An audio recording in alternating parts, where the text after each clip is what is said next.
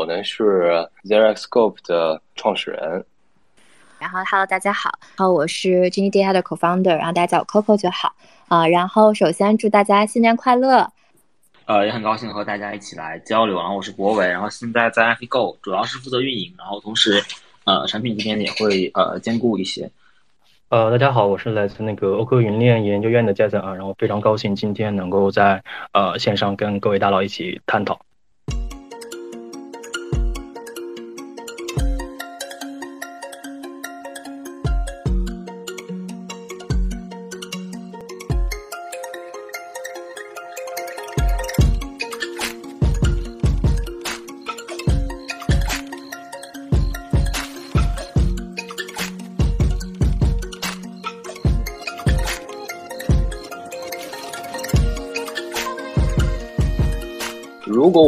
做数据分析的时候，把分析的最小的这个单位设定成单个 address 的话，你会发现得到的所有的结论可能都会有非常大的噪音。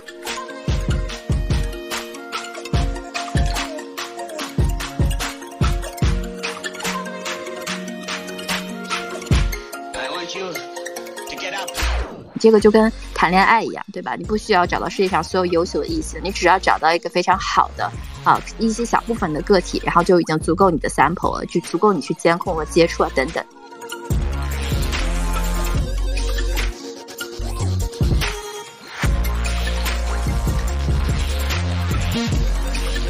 很短的一个时间区间内，有多少个巨鲸在同时操作一个 collection？可能每个巨鲸分别操作多少个？就我觉得可能这种群体性有统计性意义的行为，它可能会相对于一个单个的巨鲸，比如这个巨鲸买了而更有价值。就是这个信号可能会比较少，但是单信号的质量可能会比较多。我有一个地址是做多的，然后还有一个地址是做空的，然后呢，就有一些这个 small money 平台把我做多这个地址标记成了 small money 了。本质上我是一个套利策略。尤其是在一些 smart money 啊，比如说逆逆向操作的时候，对吧？或者是一些项目，你会发现 smart money 它在坚守一些东西的时候，我觉得这样的关键节点很值得投资者们去注意。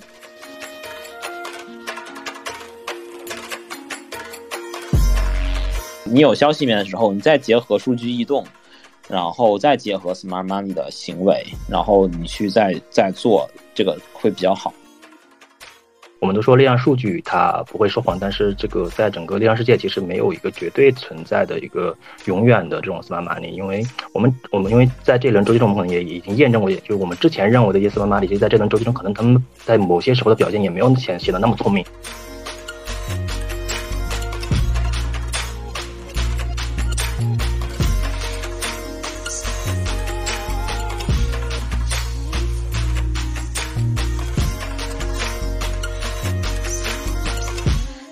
真的有一帮逼天天在赚钱。他们他们的这个策略是这样的，就是会盯着一些所谓的比较怎么说呢，算还算是比较市值可能在十亿多美金左右的一些，还算是有一定知名度的，有一些大机构投资的一些代币。除此以外，我们也会关注到一些链下数据，像就二二年的话，Twitter 真的非常火。那我觉得，其实 Twitter 本身来说，它是做链下数据的一个很好的信息采集地，包括帮助大家去做一些选品啊，整个它的一些信息采集模式啊等等。基于一些语料，包括甚至在 Twitter Space 上，Twitter Space 上的 mention 情况，就是它它通过这个 NLP 去转译整个这个语语语义的一个语义识别，然后去算出来可能有多少人多少人在这个整个 social 的一个语境下去 mention 这个项目。那后续我们可能会持续关注整个稳定币市场的一个走向。如果发现我们发现像一些巨鲸，或者说聪聪明钱，它可能在稳定币的持有量方面开始有一些变化，那可能是意味着市场可能有有一些新的趋势性的转变。它的价值不会很大，再加上这个市场比较熊，也也有可能会存在很多种风险。对，这就是我目前所观察到的一些趋势吧。反正不是很乐观，但是在不乐观这种环境下面。啊，你也可以做空嘛，是吧？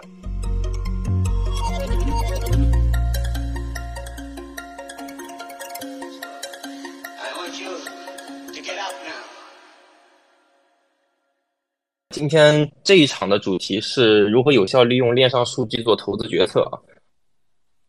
呃，其实说链上数据存在着很多的这个干扰因素，就比如说啊，很多我们看到的所谓的啊距今地址，那实际上可能是交易所或者机构的一些匿名的地址啊，这种大额的进出可能只是钱包整理，然后或者是说啊有一些 NFT 的这个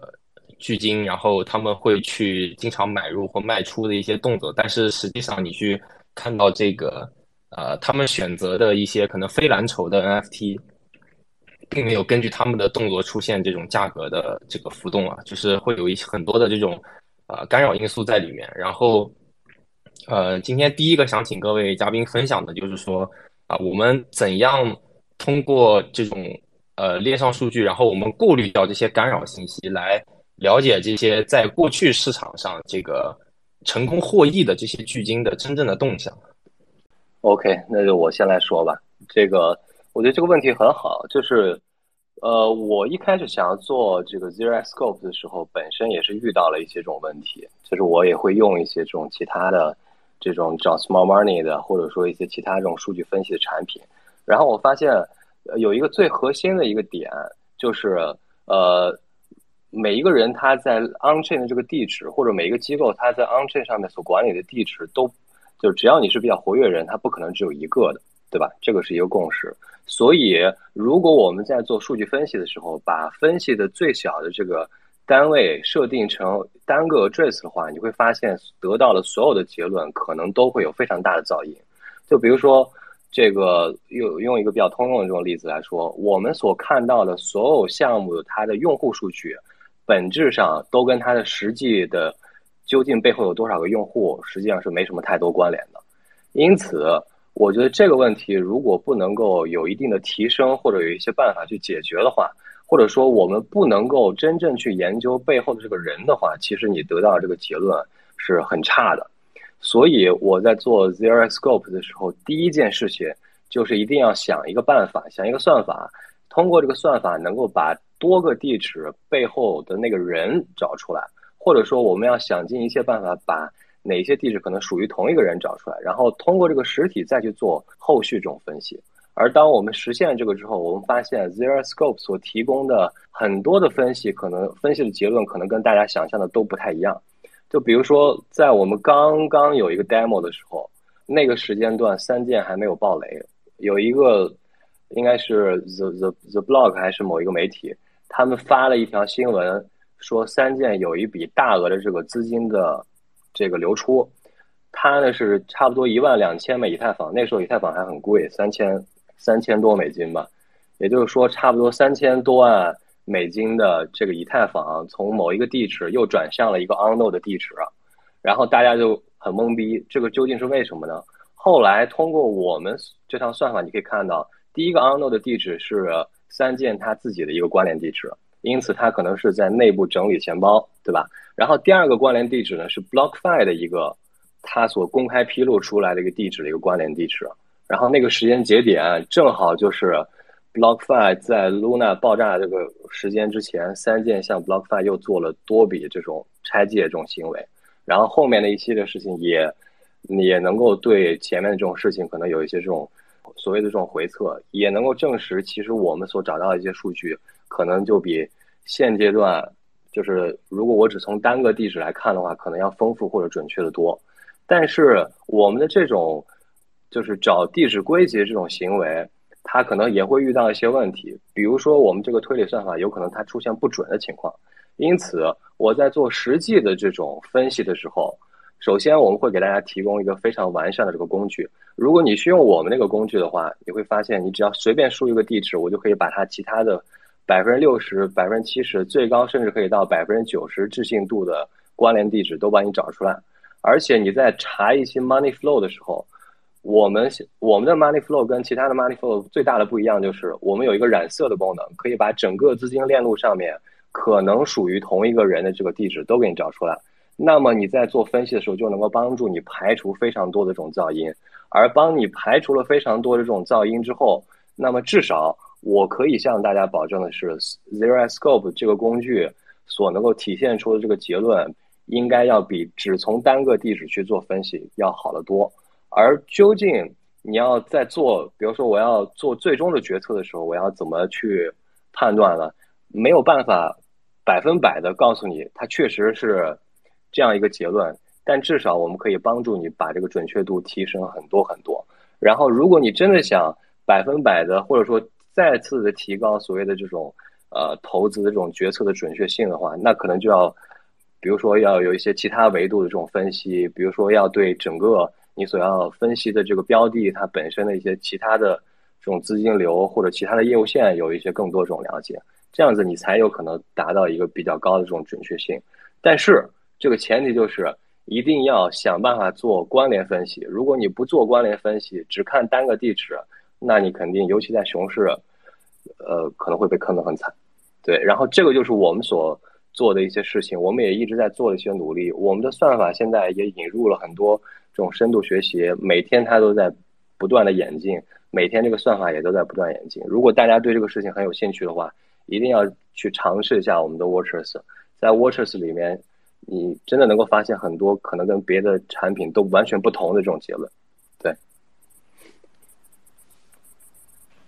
我觉得这个首先要看一下，就是说巨鲸的地址，一个是找到之后能不能从大量的巨鲸地址当中筛选出一些比较高质量的巨鲸，我觉得这个是一个很核心的事情。这个就跟谈恋爱一样，对吧？你不需要找到世界上所有优秀的异性，你只要找到一个非常好的。啊，一些小部分的个体，然后就已经足够你的 sample 了，就足够你去监控和接触啊，等等，对吧？然后第二个，我觉得这个事情需要呃长时间的、非常 active、非常勤奋的去监控它的巨金最后的这个实际的资金走向，然后要做一个阶段性的监控。而不是说短期的说，我们通过一个节点或者是几个节点去做出一个啊相对轻易的这么一个投资行为。然后第三个就是我认为说，在更多的基金群体当中，我们是不是除了关注个体以外，也能够找到一些群体趋势？那就比如说像呃，在很多的基金当中，你会发现，哎，可能这个资金全部都最近都往这个项目上去跑，那可能这个项目就会说更值得大家去关注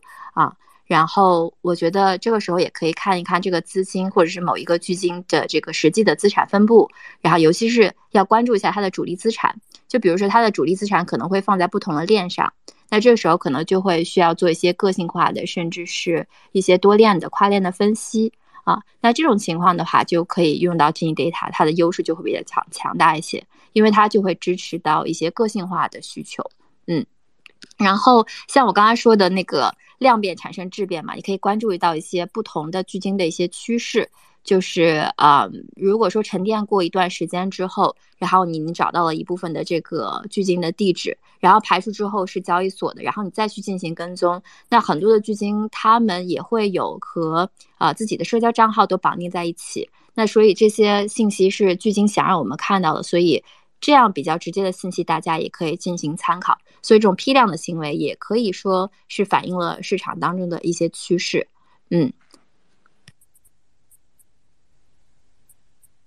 呃，首先我们嗯，怎么定义什么是巨鲸？然后，因为其实 smart money 分很多种嘛，就他这些人，就巨鲸，我觉得是从量级上的定义，就是他很有钱嘛。然后，因为有钱的人或者是一个大的一个机构，他本身他的行为，首先他的买单和卖单比较大，所以他会对市场。产生比较大的影响，所以这是为什么我们追踪巨鲸的一个一个原因。对，所以这就是涉及的我们怎么定义，就比如说多少有多有钱叫巨鲸。所以这其实我觉得也是很多平台数据不统一的一个原因吧。就是其实大家并没有办法定义多有钱是个巨鲸，以及说怎么对 NFT 这件事情估值。就可能，嗯，Token ERC 二零还好一点，因为它本质上是在 Token 嘛，就是它的估值是没有存在问题的。但其实 NFT 是有估值问题的。所以从巨鲸定义上这方面来说，比如说我们也会做。这个对它整个的呃 portfolio 的一个 S holding value，就是它整个 portfolio 一个估值，会用我们自己的算法去估值，包括我们现在也在开发自己的估价器，然后去呃用估用深度学习的方式去估计一个一些一些比较重大项目吧，因为如果是一些特别小的项目，它数据点位也不够去做机器学习。对，然后呃这是这是第一个，就是通过好的方式去估到一个真实的巨鲸，我们才有值得去追踪它。然后第二个就是刚刚那个金毅小姐提到，它是一个单个行为还是一个群体行为？对，就这是比较重要，因为有时候呃，一个巨星他可能只是随便买一买，然后或者他就觉得这个 NFT 很有很有趣，很好玩儿，然后巨鲸又很有钱，他就是收藏，就是他就是动机其实就是收藏，而并不是说想要真的靠它赚钱或者怎么样。对，但是如果我们发现，比如说有多个巨星同时在短时间内操作同一个 collection，那这可能就是一个 signal。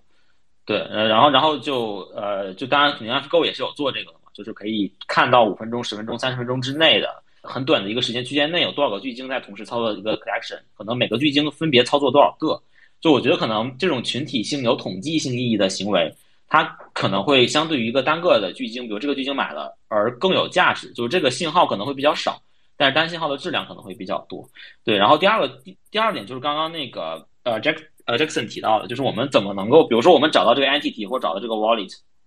怎么去对它做一个深度的分析？对，就就呃，首先巨鲸可能有些巨鲸它的偏好可能是在艺术，比如它可能就是一个做 art block 的巨鲸。有些巨鲸，它可能是因为它之前很早的时候买了很多 punk，那其实这些人，呃呃，no offense，是可能有一些人，他因为比如说他很早时候 mint 了非常多的 punk，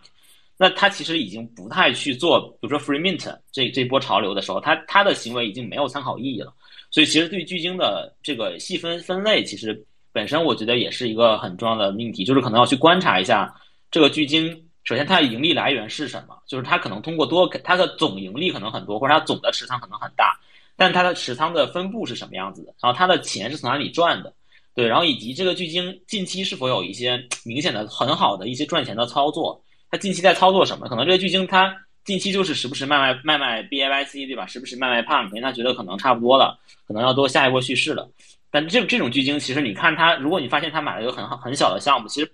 本身它不算一个在这个领域的 Smart Money 了。对，但是如果这个巨鲸它就是通过 Flip、通过 Free Mint 赚来了很多钱，它的盈利来源、它的持仓来源全部都是这些项目，那这个巨鲸它去做这件事情的这个追踪价值，我觉得就要比刚刚那类巨鲸要呃要多很多。对，然后这个肯定就是也会涉及到很多数据嘛，比如说像我们会做这个巨鲸的 P&L，它到底赚钱还是赔钱，赚了多少，通过哪里赚的，然后它持仓的 Portfolio Value 的 Holding 的呃分 Distribution，对，它是。呃，通过什么？它的持仓主要是什什么样的？呃 NFT 在贡献它的持仓的这个金额，以及说它对于这些 NFT 它是 flip 的，还是说它在一直 hold？的这是 diamond hand 还是 paper hand？就这些其实都是可能对一个巨鲸细致研究，然后你可能研究完它之后，你把它加到一个 watch list，然后你可能去把这些巨鲸再合在一起，搞成一个 alert，然后就是这个巨这这一组巨鲸，它对于可能蓝筹有行为的时候。你可能去关注一下，那对另一组就是靠 flip 赚钱的巨鲸，它可能对于小项目有行为的时候，你去关注一下，而不是说可能任何一个巨鲸对任何一个 collection 都有动作的时候，你都去关注。那对于你自己来说，这个信息的密度会比较大嘛？就就其实也也并不能带来统计性的一些 signal。对，然后这个是我觉得可能呃，就是在 follow 上面的一些想法吧。啊，哦对，然后还有一个，其实还有一个是，就是巨鲸可能嗯，就比如说之前那个 Mathematical by Muscle。那个那个项目就最近很火，然后包括像 Maybe，Maybe 在收版税之前，其实你可以看到非常巨鲸，有有一些巨鲸是在炒这些项目的，但其实很多都是 Watch Trading 嘛，就是你你其实能就是他们虽然在炒，但但实际上他们只是为了比如说避税，或者是这个为了拉高这个交易量，对吧？或者是呃帮这个数据好看，对，那那其实像 Watch Trading 这些也是呃应该呃并且可可以去把它排除掉的，就我们只看那些真实的一些。呃，一一些一些交易，然后这个其实像 Nansen，包括像我们就都有这样子的这个功能，去能够呃排除掉看真实的这个行为，而不是那些噪音。对，谢谢。呃，因为我们都知道链上数据、链上地址可能有其匿名的属性，但是呢，每个地址背后都会对应着具体的呃实体机构或者是个人。那这个也是我们做链上数据分析的一个重要的能力，就是如何把链上地址跟实体间做建立一个呃有效的映射关系。那这种映射关系在具体的呃实践中可能表现为就是一个地址标间。那回到这个问题，就是如何来了解真正的巨鲸的动向？那我们在实践中可能有这样几点经验。第一个就是。呃，如果是真实中存在的那些剧情的话，有一些剧情可能呃为了一些扩大自身的影响力好，或者一些其他的需求，它可能会在啊公开渠道去披露自己的一些公开地址。那这些地址我们可以收集起来，它可能是一些啊已经被验验证的。对，那这只要要将这些地址我们能够监控起来，就能够了解呃一部分地巨鲸地址的一个动向。那第二点呢，就是我们其实可以根据一些已经确定的、已经呃十分。呃，明确的这样一些巨鲸地址来分析跟它有相似行为的一些地址或者手续费来源，然后设计一个固定的模型来对更多的地址进行一个分析，来找出更多的一个巨鲸地址。那同时呢，我们也还可以通过呃对这些距近地址的关联地址做一个聚类啊，通根据像交易阈值，还有说像交易交易频率这样一些维度来进行一个辅辅助性的判断。对，因为我们其实知道，像呃交易所地址和距近地址，其实在交易习惯上，或者说在交易的一个频次方面，可能还是会存在一定的差异的。那可以根据这些差异化，我们来做进一步的判断。呃，此外，我们可能会在判断距近地的时候，我们也会去做反复的，就是对关键信息做反复的一个验证吧。就是因为我们可能会通过不同的平台的目标地址的标签信息，以及该地址的多次操作的一个行为的特征，我们来进一步验证这个呃距近地址的它的一个准确性，从而来了解整个距今真正的一个动向。嗯，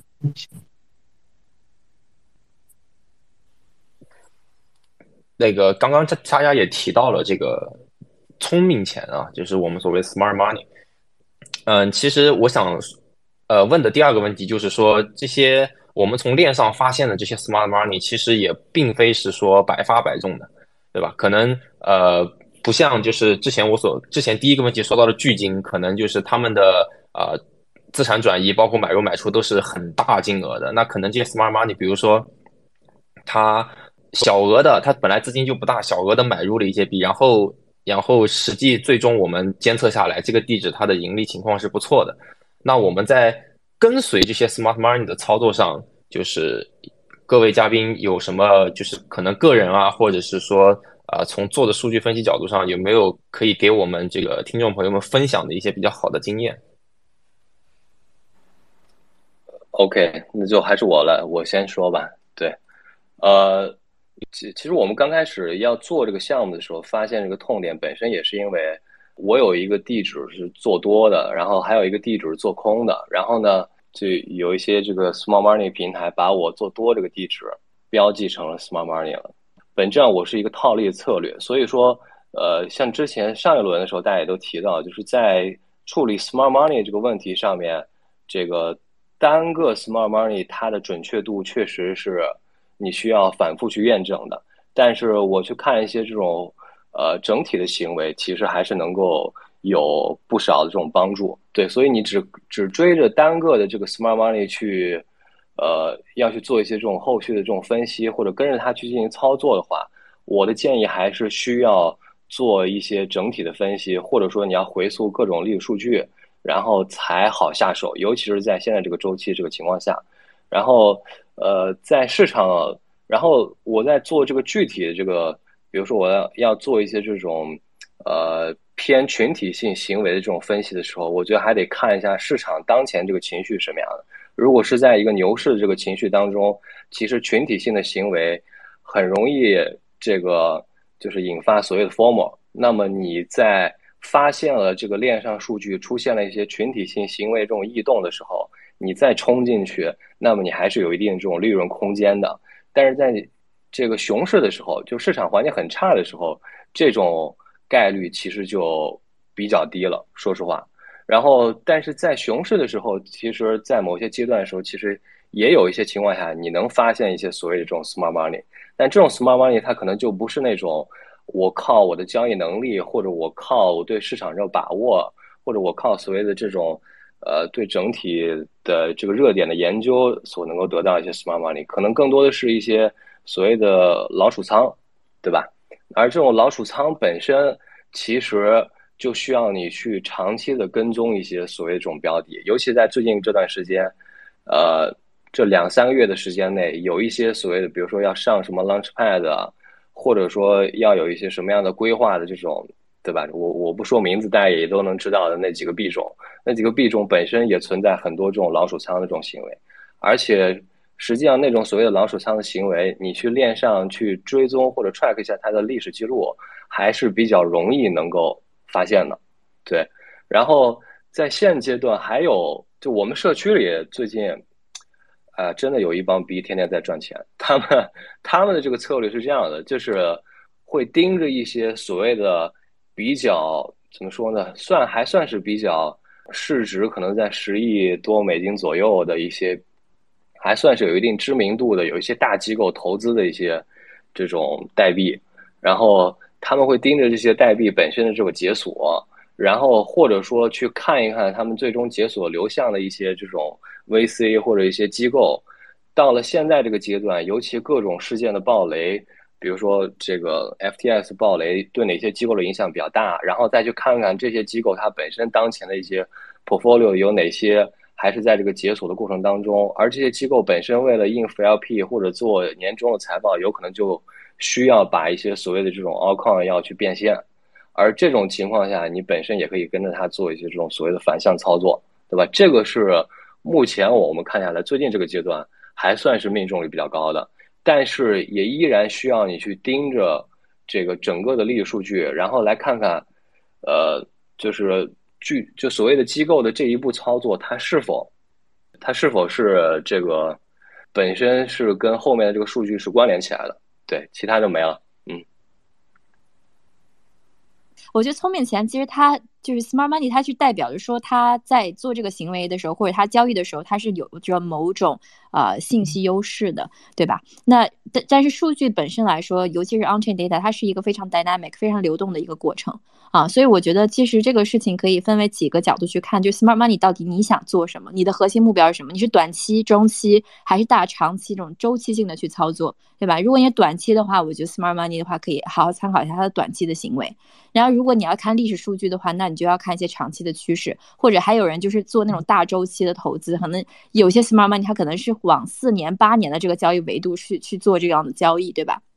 所以我觉得在做任何投资决策的时候，啊，一定要看它的数据口径，以及也试图去理解一下 smart money 背后它的一些决策逻辑啊。然后，嗯，我觉得。呃，相信就是大家也会参考一些其他的一些人的意见，对吧？但是我觉得也要找一些相对靠谱的人。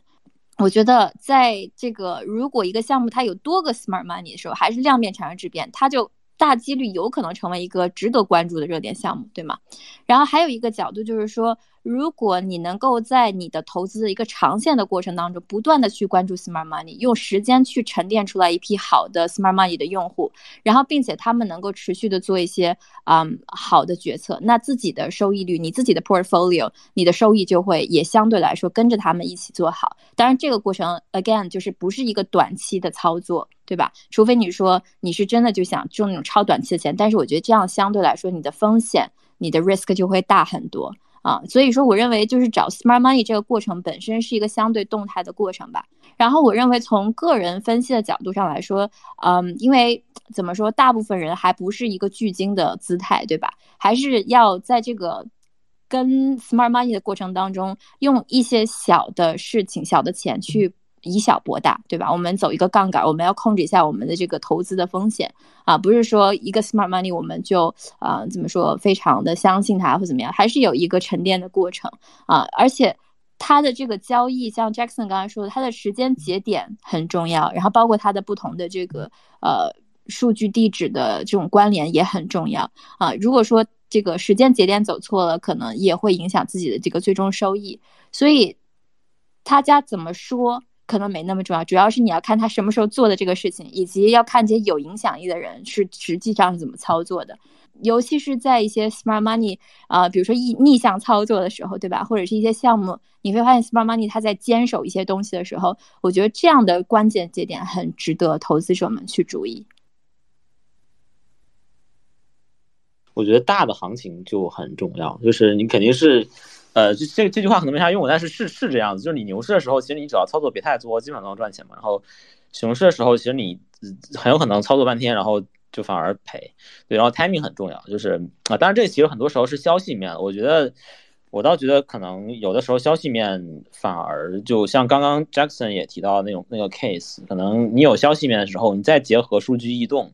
然后再结合 smart money 的行为，然后你去再再做。这个会比较好，然后以及就是你是要去做投资还是做研究，我觉得也不太一样。就比如说，如果呃是要去看这个现象，而不是说自己去投，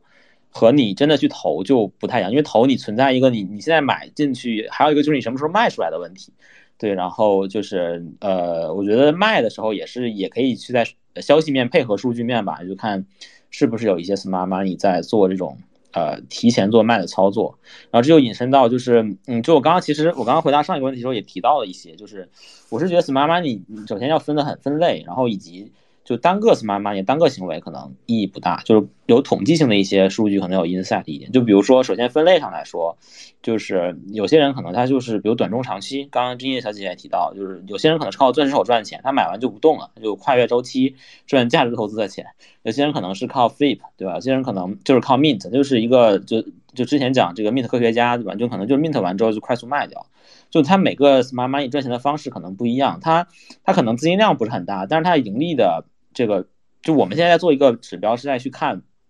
这个这个人他的盈利的倍数是什么样子的。当然，肯定还是有一些其他边界条件要去要去过滤的。就是总体来看，是看这个盈利的倍数是不是很多。就其实这个可能才是真的叫 smart money 吧，就是他他不一定很有钱，但他只要很赚钱。对，然后那那你就要看他是怎么赚钱的。刚刚我提到他的盈利来源是什么？对，然后他他是近期赚的钱还是之前赚的钱？他近期是亏的还是之前是还是一直是赚的？就这个，我觉得可能要通过这种很细致的分析去选定几个你想跟的 smart money，然后这几个 smart money 可能就只做几个类型的操作。就毕竟我们不能赚到所有钱嘛，就我们可能只 focus 在几个，比如说我就想做蓝筹的这个波段，我可能就是想通过 free mint 去赚钱。那我们可能不同的交易类型选定那么几个 smart money，然后你把它给 watch 住，你比如把它加进 watch list，你去添加它的 alert 或者是各种各样的这种工具。能让你能第一时间知道这些人的信息。当然，就如果你比如再结合 Zero Zero Scope，你去看它的 entity 的一个关联，是不是有一个关联做庄，对吧？然后刚刚提到拿储仓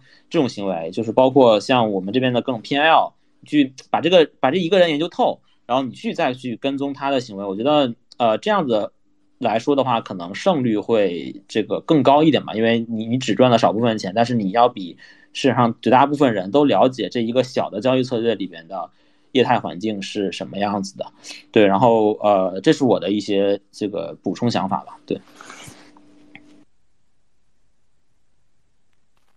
呃，首先，其实我我个人觉得，我们在跟随 smart money 之前，其实我们需要对 smart money 有一个很正确的认知，就是我们都说力量数据它不会说谎，但是这个在整个力量世界，其实没有一个绝对存在的一个永远的这种 smart money，因为我们我们因为在这轮周期中，我们可能也已经验证过，就是我们之前认为的一些 smart money，其实在这轮周期中，可能他们在某些时候的表现也没有显显得那么聪明，对吧？所以我们其实 smart money 也不是任何时候都会很 smart，也不是在任何领域都会很很聪明，所以呃，就是有。有有些 smart money 它可能会很会择时，有些可能很会择机，有些可能在某些特定赛道，比如说在 NFT 领域，在 DeFi 领域，它可能会特别擅长去去做一些投资决策，但是在其他领域，它可能就会显显得没有那么的聪明。对，所以在理解这点之后，其实我们就应该去知道怎么去利用 smart money 去帮助自己构建自己的投资决策。那最简单的可能就是呃，刚刚前面就讲讲，我们就是精准的去。跟随我们所进入的，就是我们呃，先选择一个我们所关注或者我们所希望进入的一个赛道，然后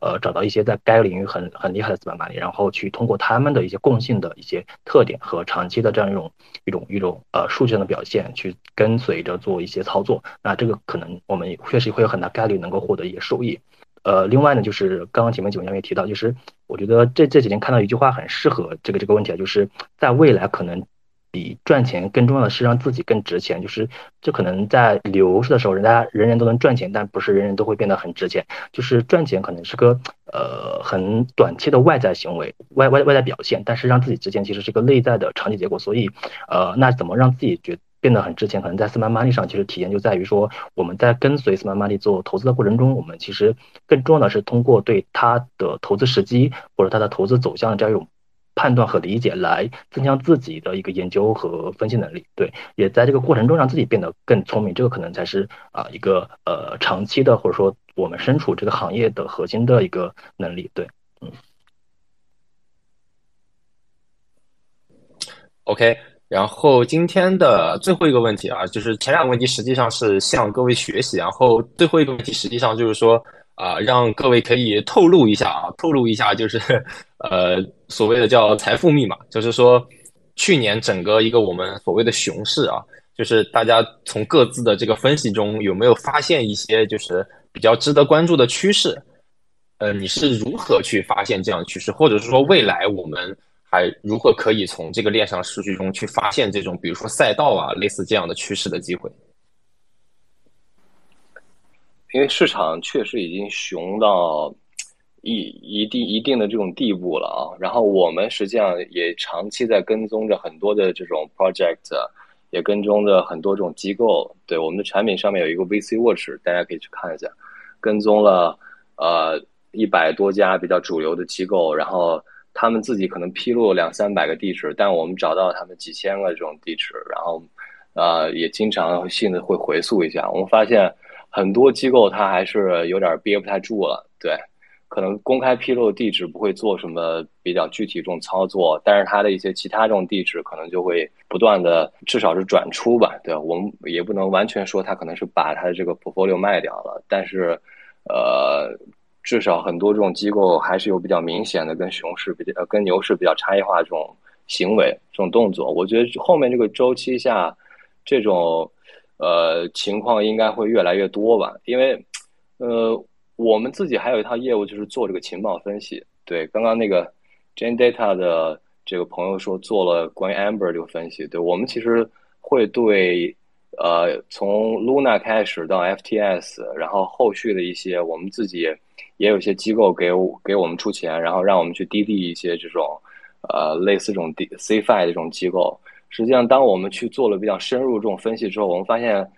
呃，这些这种豪华背景这种。华尔街背景的这种机构，在牛市的时候，其实做了非常多非常愚蠢这种操作。他们之间的这种耦合、拆借、关联，然后所谓的资金挪用的这种情况是很严重的。因此，呃，在线下这个阶段，你会发现，从年初开始爆雷爆到现在的大部分的这种机构之间，本身它都是存在业务上的这种关联。然后上一个暴雷导致下一个机构这种坏账，我觉得这种情况还是很严重的。呃，甚至有可能在这次 DCG 这个，如果它也会出现问题的话，有可能还会再持续个半年多至少的这种时间。然后耦合的这种业务也会比较大。那么出现这种情况之后，一些所谓的除了 Bitcoin 跟以以太坊之外的这种代币，剩下的其他代币，其实所谓的这种主流币，其实都有不小的这种风险。因此，我觉得这个是我现在最关注的这个点，我也会长期去跟踪一下它。然后再从 project 的这个层面来说，我们发现现在几乎所谓的这种空投或者这种激励这种形式已经不太 work 了。我们有一个 inside 平台，它会把所有项目的所谓的这种 address 或者 entity 这种视角当中用画像给它识别的，现在已经颗粒度很细了。我会发现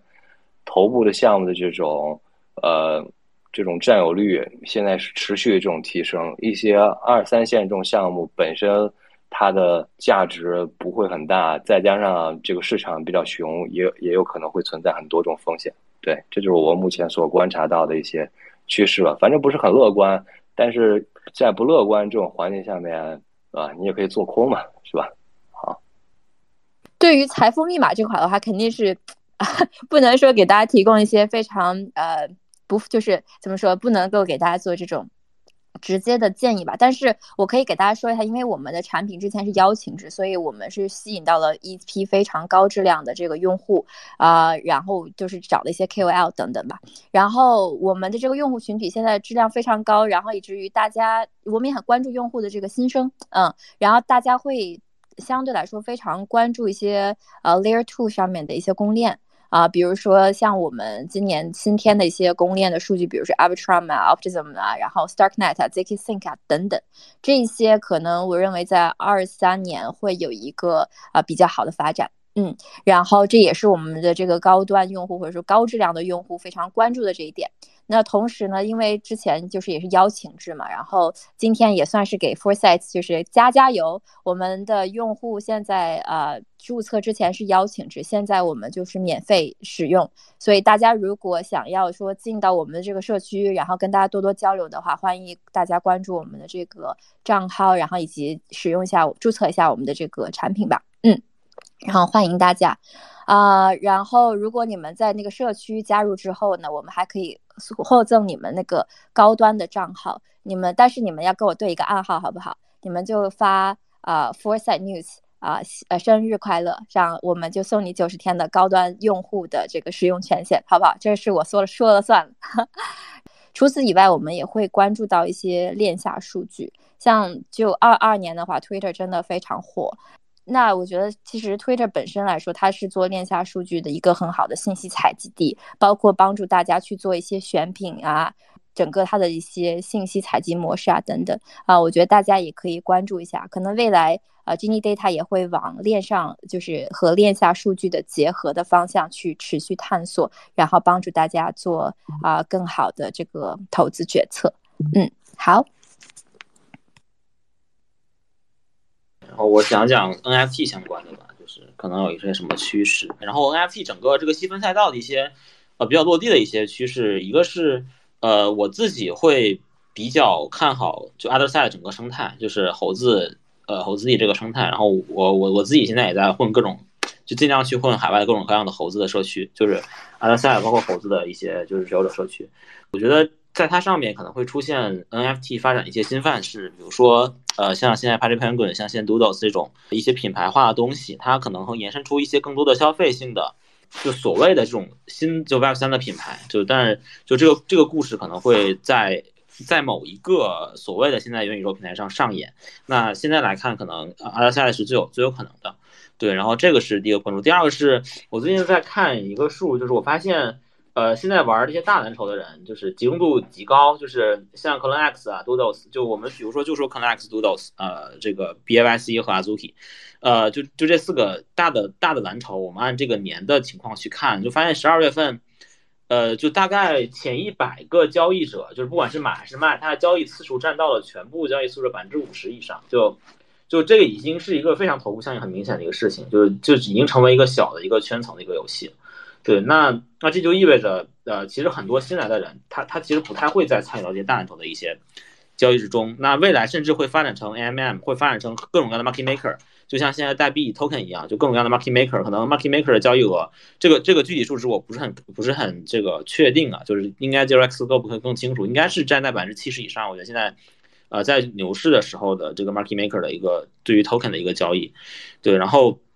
呃，所以这就意味着其实会有很多很多小的长尾的一些项目出现。那就比如说最近就很火的这个 Friendship Brothers，就是 a b l o x 的这个 Explorer 世界的第一个第一版，像这种一些新的项目，就是它可能会呃以一种比较暗暗的方式出现。当然也有一些项目在玩这个上一轮牛市玩过的一些方式，比如像 Potatoes 的这个。就是今天一会儿马上就要 mint 了嘛，就是二十三点，然后就他可能比如说这个三个你能百分之百拿一个，像这种就就和当时的隐形人非常像，我不知道大家有没有经历过像 Invisible Friends 当时的那个 PV 的那套那套那套模式。对，那那怎么说呢？就是但毕竟 Platos 这个背后的这个呃就 JAG 这个很很厉害，对，然后那是不是这种 Web Two 的以以相对于不像之前像耐克像阿迪这种入场的方式，他们能够带来一些新的？呃，现在趋势，但呃也不得而知，所以这可能也是一个可以关注的关注的一个方向吧。就是不管是从线线链下的还是在链上的，对，然后包括 i t Go 肯定也会去追踪各种链上的行为，包括可能这个项目它 mint mint 完之后，是不是大家就直接止掉了？对，然后可能是不是有多少人是止掉，多少人是留着的？对，然后以及就到底有有没有一些巨鲸在 mint 啊，有一些 smart money 在 mint，还是只是？呃，就是就普通用户，更多的都是普通用户在参与，对，那以及包括可能 mint 的一个持仓情况，就 mint 的一个比例情况，那这个抛压的问题，就各种各样链上也可以看，包括链下的这个信息消息面有多少的这个 Discord community 在 mention 这个项目，多少的 Twitter 在 mention 这个这个项目，像前段时间我们去聊合作，也有已经有团队在做这种能够看到 Discord 和 Twitter 的这个对于一个特定 collection 的一个关键词的一个 mention 情况，但是它它它会。基于一些语料，包括甚至在 Twitter Space 上，Twitter Space 上的 mention 情况，就是它它通过这个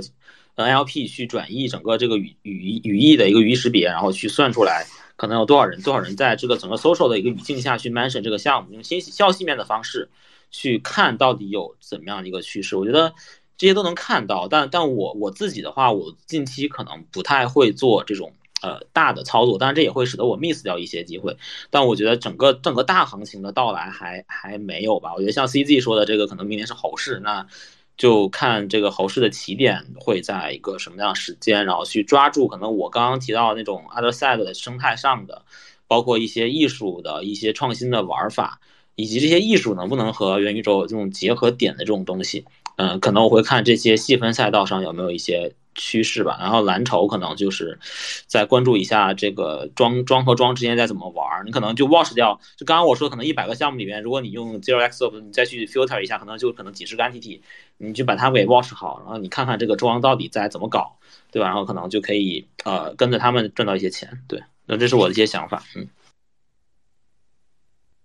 这两天刚好也是比特币就是创世区块诞生的这十四周年嘛，那我们其实也在关注，也在看一些啊比特币相关的一些一些链上数据。其实，呃，发现其实在这个过程中，其实信心有一定的提振啊。就是从链上指标来看，可能啊比特币基本面现在啊没有我们想象那么差啊。就是就拿最简单的，比如说我们说比特币全网的算力，在过去一年其实呃我们可能以为它会降，那其实它是上上涨了百分之四十八左右。那那同时呢，整个网络的像呃一个价格呃哈希率和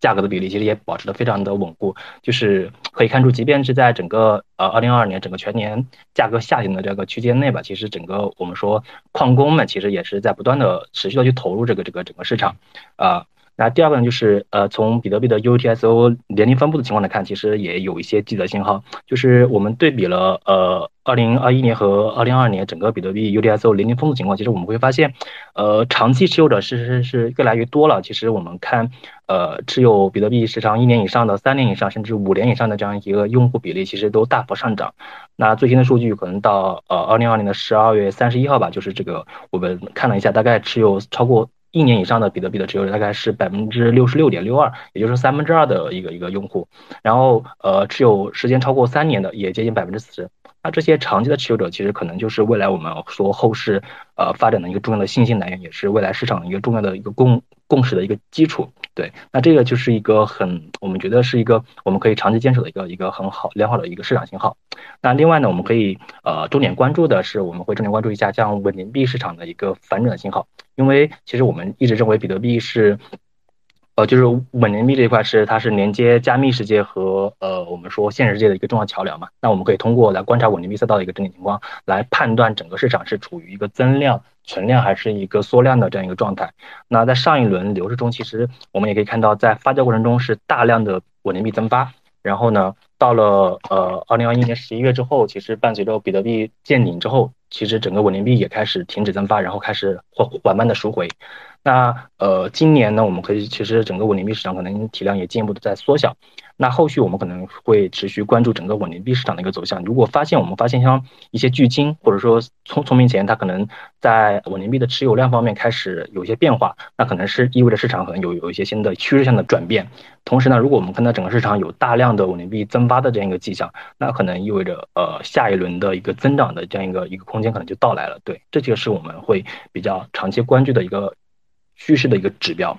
那从赛道方面来看，其实我们可能会，呃，首先我个人很也是非常看好那个 Layer Two 和 NFT 相关领域的一个发展，这个可能呃明年就是今年吧，二零二三年可能会有一些很好的机会。那另外呢，其实我们呃认为，其实我们现在所处的链上数据赛道本身可能呃也会存在着很大的发展机会。就是我们欧科云链这边其实刚刚不久发布了一份安全相关的报告，其实我们发现呃整个二零二二年其实安全。就是 Web 三安全这块，其实还存在着很多的一些问题。那这些层出不穷的，比如说像黑客攻击也好，或者欺诈的骗局也好，其实也正导致了一些用户在呃一种沮丧和和一种悲观的情绪中离开这个市场。那也让外界开开始质疑整个我们说的加密行业的一个安全性也好，对吧？那其实我们当然希望用户能够保护自己，能够对自己的资产负责但是可能在一些专业的黑客攻击面前，用户的能力或用户的自己的一个。